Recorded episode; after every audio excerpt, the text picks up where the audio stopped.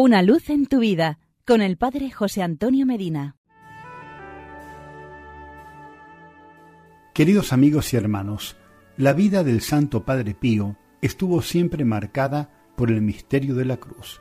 El mismo Jesús se lo dijo en una ocasión, ¿cuántas veces me habrías abandonado, hijo mío, si no te hubiera crucificado? Por esto, y no solo por esto, tratar de comprender al Padre Pío no es muy fácil, a pesar de la sencillez de su persona, porque hace falta superar las apariencias. El mismo santo, hablando de sí mismo, decía, ¿qué os puedo decir de mí? Soy un misterio para mí mismo. El Padre Pío fue en la tierra un crucificado con Cristo. Ya no era él quien vivía, era Cristo quien vivía en él, como sucedió con el apóstol San Pablo. El Padre Pío eligió la cruz, pues estaba convencido de que toda su vida al igual que la del maestro, sería un martirio.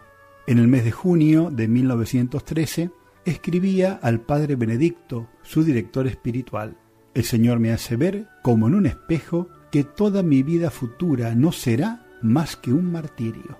Con todo, es preciso tener presente que esta visión tan clara de su incierto y tormentoso futuro no le preocupaba ni le desalentaba.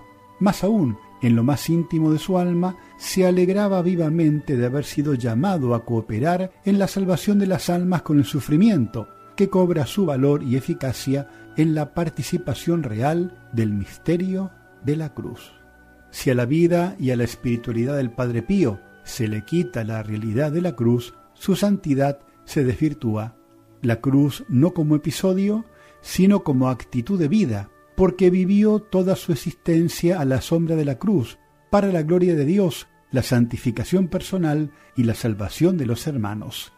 En marzo de 1948 escribe a una carmelita descalza.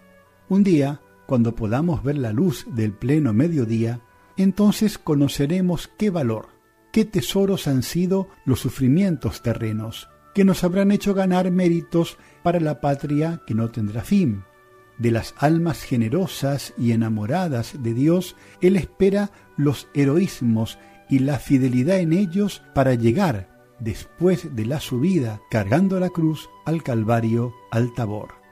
Son palabras que entrañan en síntesis la orientación de un programa de espiritualidad centrado en el misterio de la pasión y muerte de Jesús, y aprendido de él y enseñado, como repite con frecuencia, en la escuela del dolor, del sacrificio y de la cruz, en la que nuestras almas sólo pueden santificarse.